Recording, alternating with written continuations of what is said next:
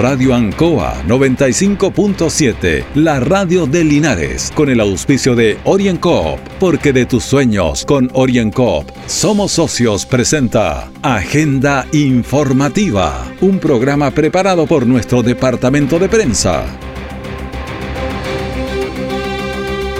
Bienvenidos a Agenda Informativa de este día, viernes 13 de agosto, a través del 95.7 Radio Ancoa y todas sus plataformas digitales, con don Carlos Agurto hoy en la coordinación. Todos en el Maule piden emergencia agrícola para nuestra región.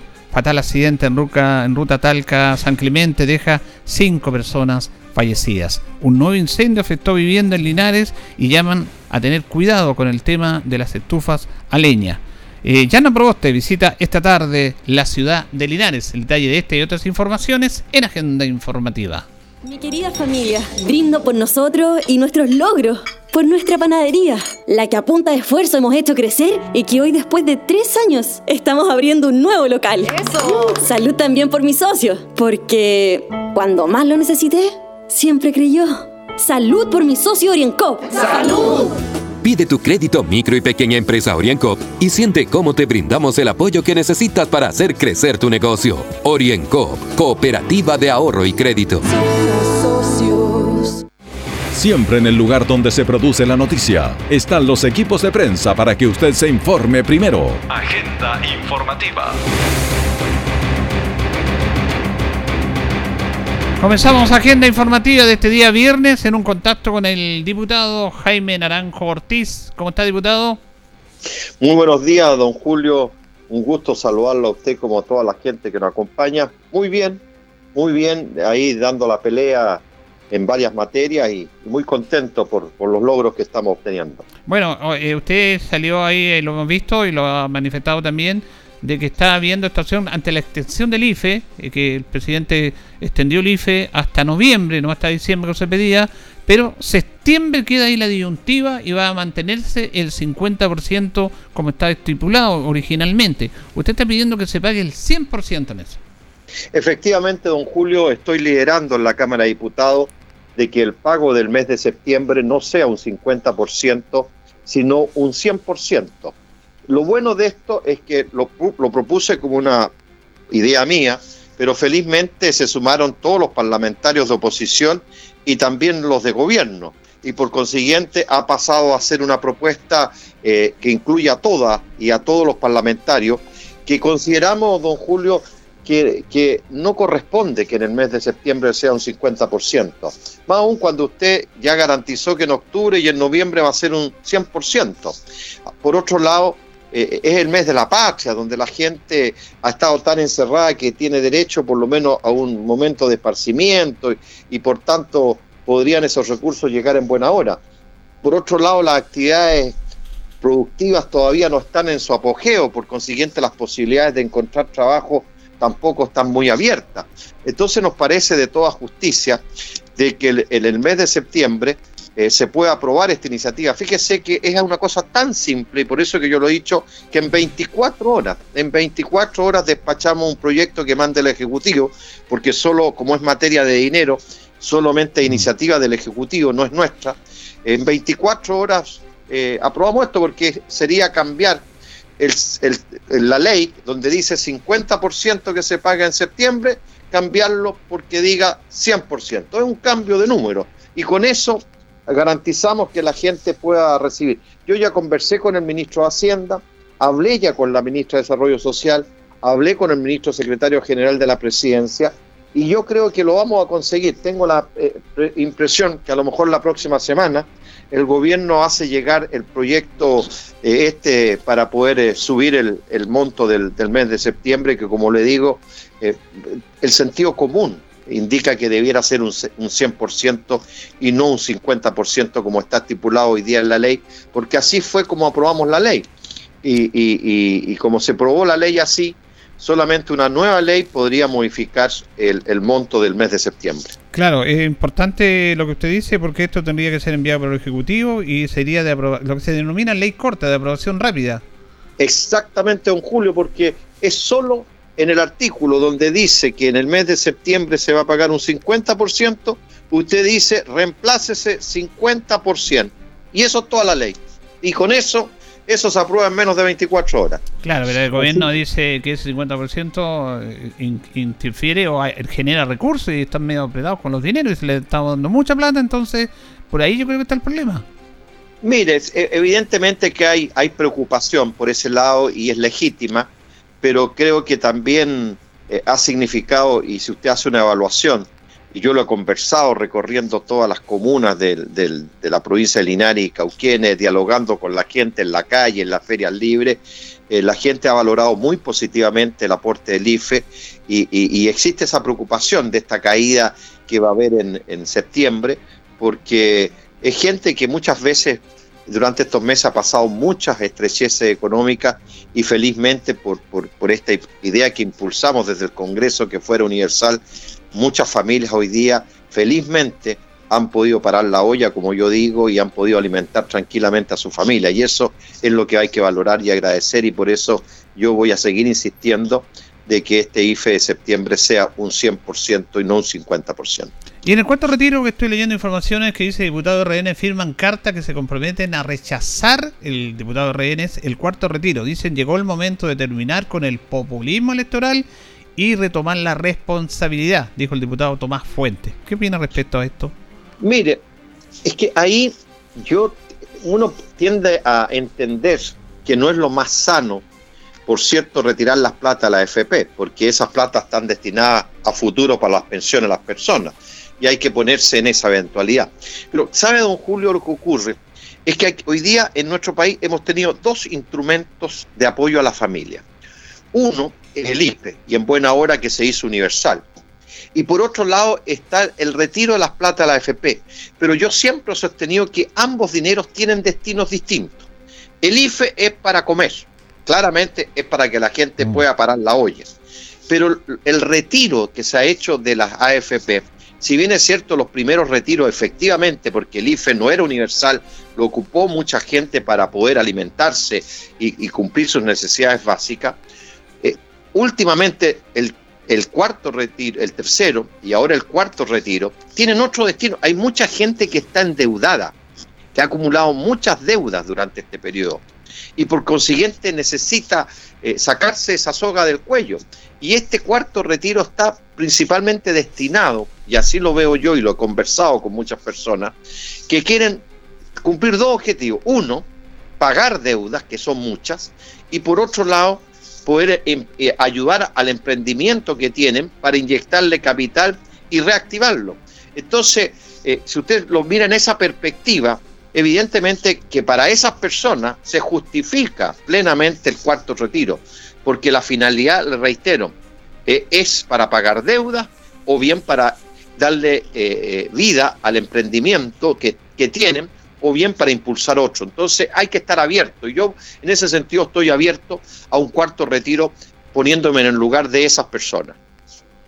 Sí, es verdad lo que usted dice. Ahora, en este también se iba apoyar todo lo concerniente al tema laboral, pero van quedando nuevamente instituciones fuera de este beneficio que también entrega el gobierno. Efectivamente, don Julio, el día lunes, como presidente de la Comisión de Economía, recibimos al ministro de Economía, al Contralor General de la República y al Director Nacional de Impuestos Internos para ver cómo podíamos incorporar a todas estas actividades productivas que quedaron fuera del bono de las pymes. Llámese pescadores artesanales, peluquería, llámese pequeña agricultura campesina, todas talleres, son actividades suplementeros, actividades que no tienen iniciación de actividades. Lamentablemente, el director de Impuestos Internos y el Contralor General de la República se fueron por el camino más simple, la vía administrativa. Dijeron, mire, esta ley eh, había plazo para postular hasta el 2 de agosto y ya se cumplió el plazo, así que nosotros como impuestos internos y como Contraloría no podemos hacer nada. Y tenían razón, porque desde el punto de vista legal estaba hasta el 2 de agosto. Entonces, en ese sentido, encaramos al ministro de Economía y eh, para cómo íbamos a abordar el tema de todas estas pymes que no tenían iniciación de actividades y que requerían de estos recursos.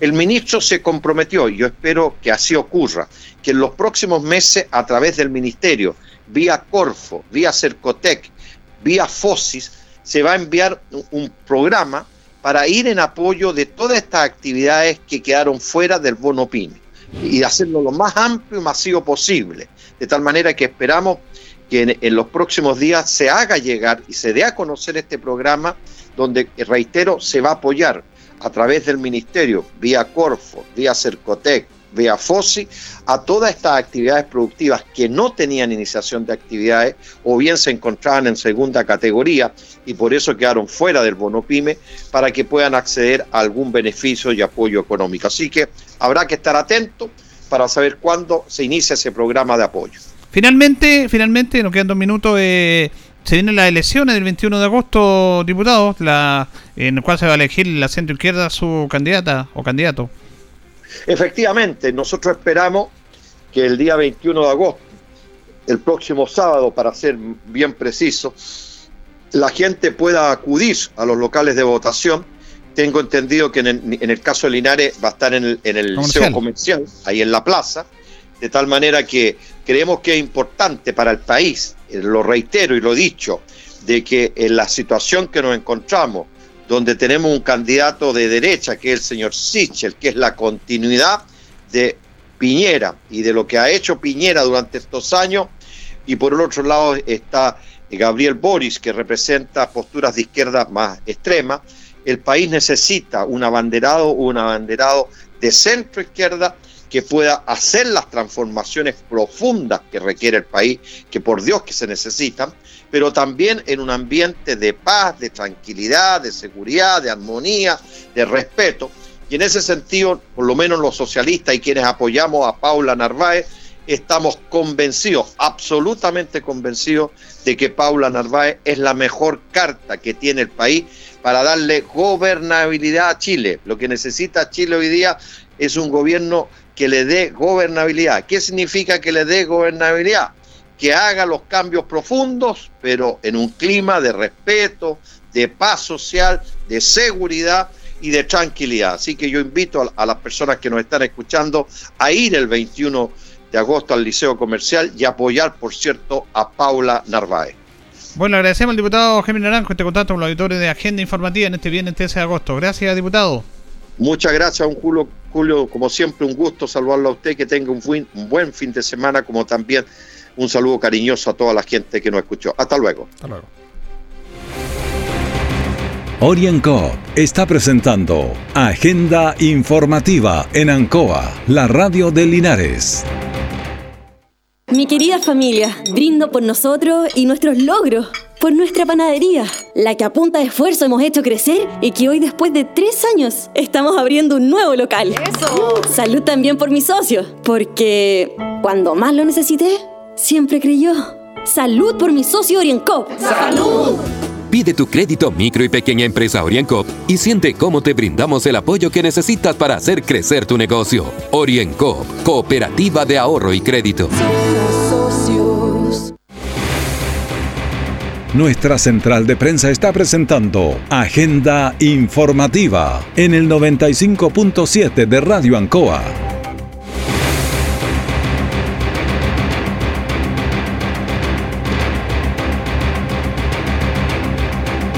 Bueno, un lamentable accidente dejó cinco personas fallecidas ayer en la ruta entre San Clemente y Talca. Y la verdad, aunque Talca y San Clemente, la mayoría son obreros agrícolas en esta colisión violenta que dejó cinco personas fallecidas y otras lesionadas. Vamos a escuchar a Cristian Amaro. Cristian Amaro es el comandante del Cuerpo de Bomberos de San Clemente que se refiere a este lamentable accidente.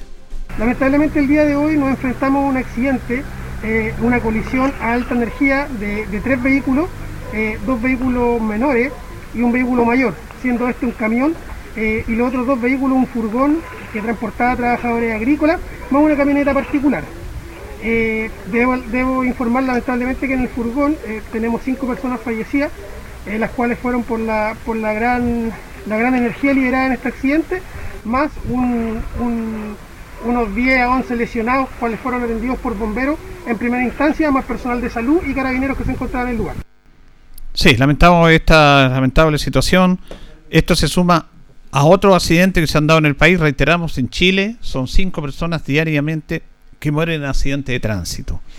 Un siniestro se produjo ayer en la mañana en la población Emilio Guidi, al oriente de Linares, donde se generó un incendio debido a la inflamación de una chimenea, dañando una casa habitación que quedó con el techo totalmente destruida y daños variados en la parte baja. Vamos a escuchar al comandante del Cuerpo de Bomberos de Linares, Rodrigo Bill, que se refiere a este hecho.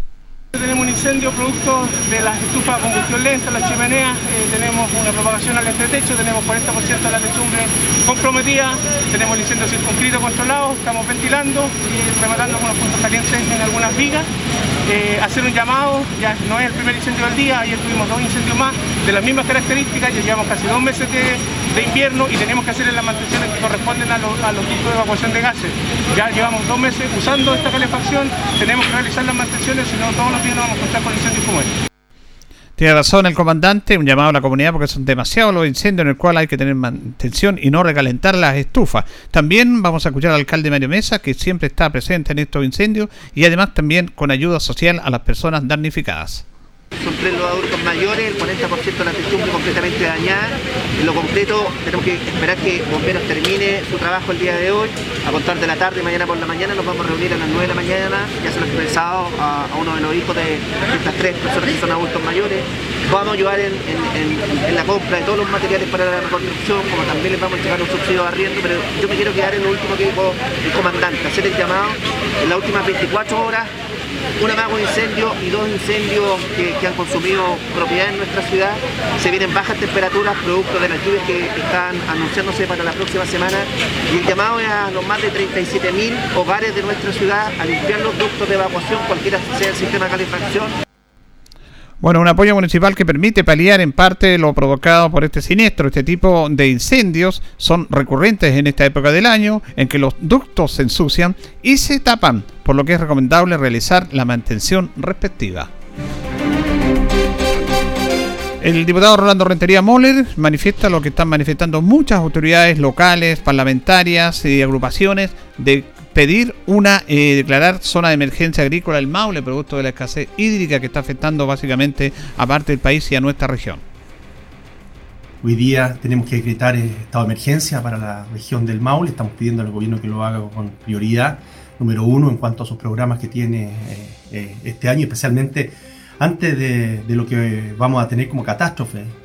según lo que escuché el otro día al presidente de la Junta de Vigilancia del Río Ancoa, Carlos Díez, decía que de, diciembre a mayo íbamos a tener un problema bastante grande en cuanto al agua por lo poco que ha caído en la zona. Estamos hablando de, una sequía bastante grande, de cerca del 50% en relación a lo que había el año pasado. Si el año pasado tuvimos que hacer de agua, imagínense lo que significa tener un 50% menos, cuántos cultivos no se van a poder cultivar, cuántas personas van a, agricultores, pequeños agricultores y grandes agricultores van a perder todos sus cultivos, van a perder la exportación, van a generar, no van a generar el trabajo que, que corresponde especialmente en el tema agrícola, donde dependemos en la séptima región sur.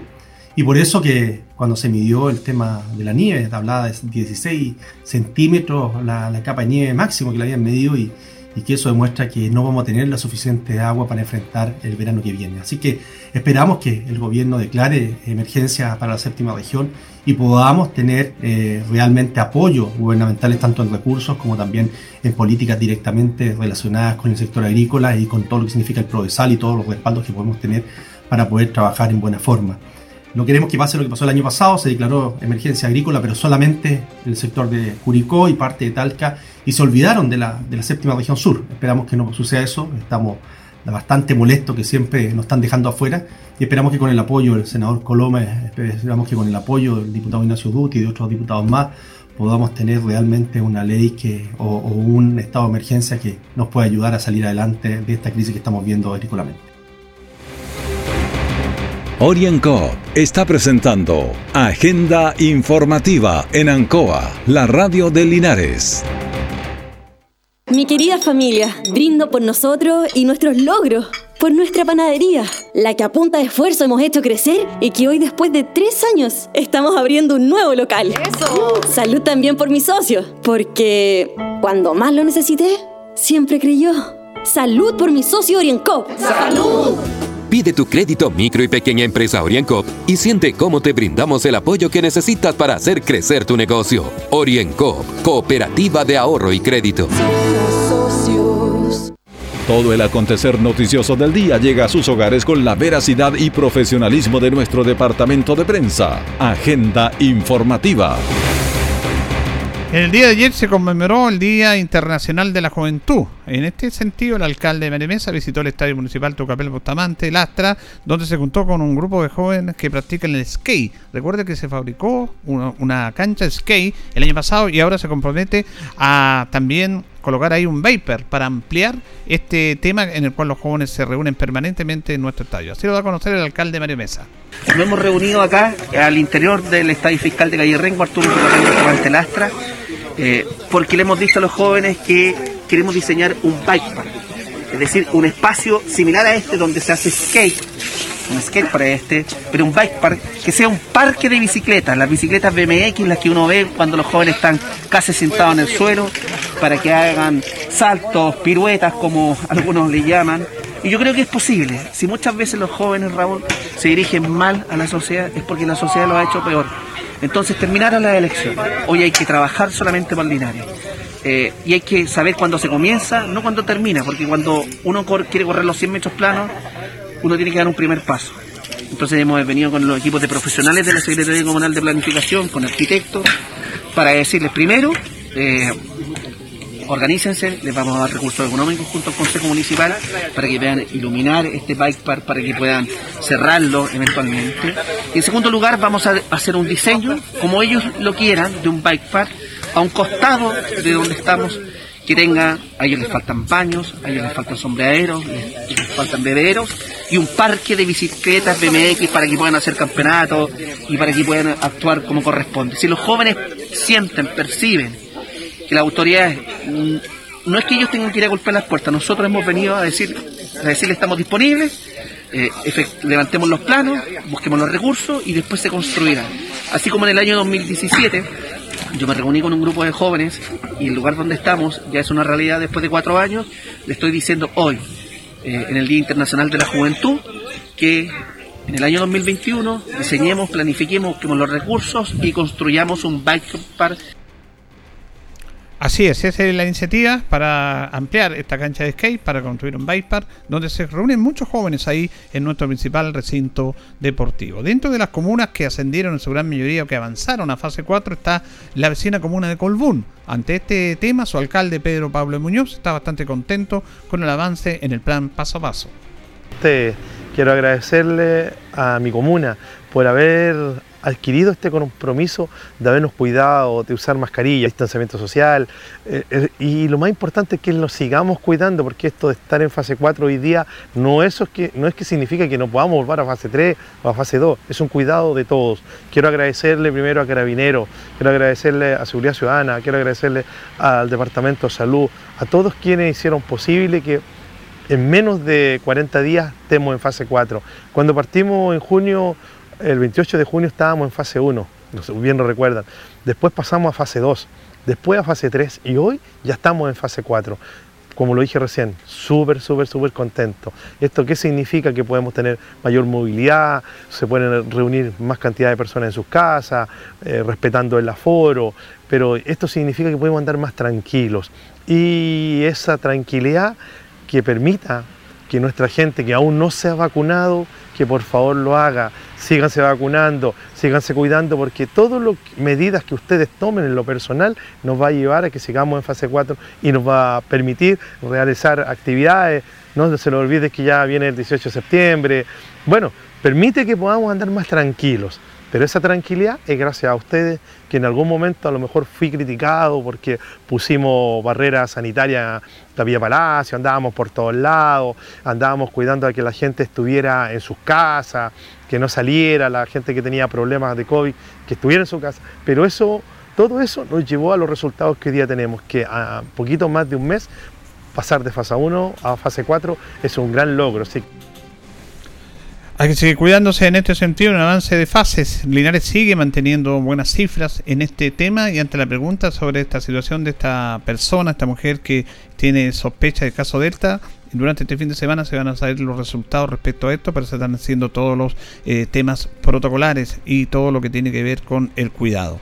Vamos a escuchar a la gobernadora de la región del Maule, Cristina Bravo, que se refiere a una reunión que tuvo con los constituyentes elegidos en el Maule, básicamente para entregarles dependencia y para trabajar en conjunto.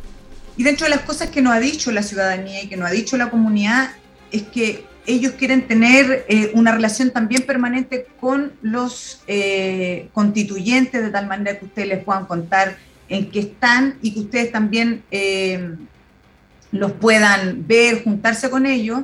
Y a razón de eso nosotros les mandamos una carta y donde nosotros les estamos ofreciendo un espacio permanente para que ustedes tengan aquí en la gobernación nacional, puedan atender a la gente de sus distritos, o a las distintas organizaciones, contarles que nosotros como, y es súper bueno que ustedes también lo tengan claro para que nos puedan ayudar, nosotros como gobernadores regionales, los 16, hicimos una asociación de gobernadores regionales, ya eh, donde nos, juntamos de manera permanente y estamos buscando y, queremos eh, ver la posibilidad de incorporar algunos temas de, de descentralización en la ley corta que quiere implementar el presidente de la República. No lo hemos logrado todavía, así que en eso le vamos a pedir eh, bastante ayuda a ustedes también y es por eso que nos reunimos con Elisa hace un par de semanas atrás y ahí también nosotros nos pusimos a disposición de que le íbamos a facilitar todo lo que ustedes necesiten en la región. Y yo siento que este trabajo tenemos que hacerlo en conjunto porque para mí, eh, tanto como ustedes, lo que queremos es, que, es que nuestra gente pueda mejorar su calidad de vida, reivindicar eh, muchos de sus derechos que hoy día eh, no tienen. Eh, usted, es muy importante el rol que van a jugar ustedes en el tema del agua, no solamente como bien de uso público, sino que también como como en, el ámbito de los derechos del agua. Hoy día estamos viviendo una sequía terrible en la región del Maule, que en los próximos días eh, nos vamos a reunir con distintos organismos, con la academia también, eh, que los vamos a incorporar Hoy día en la región del Maule, ustedes saben, no tenemos agua y lo que tenemos que tratar de hacer con los pocos recursos que tenemos es utilizar el agua de manera más eficiente. Hay varios temas que, que son muy sentidos y que ustedes los conocieron también eh, porque recorrieron el territorio igual que yo. Así que agradecerle este espacio que se dieron para que nos pudiéramos conectar. Esta va a ser la primera instancia de coordinación bueno, se reunió con los constituyentes, se está reuniendo con todos los eh, eh, ámbitos ahí de la región del Maule, la gobernadora, empoderándose de su cargo. Hay una polémica en el resto del país en relación a las competencias entre los delegados presidenciales y los gobernadores. Aquí parece que han dado bien lo que es Juan Eduardo Prieto, que es el delegado presidencial, con Cristina Bravo, porque ambos tienen que estar en el cargo y empoderarse como corresponde. Llegamos al final de esta emisión de día viernes 13 de agosto de Agenda Informativa a través del 95.7 Radio Ancoa, junto a don Carlos Agurto en la coordinación. Le agradecemos su sintonía y sígase acompañando de nuestra emisora.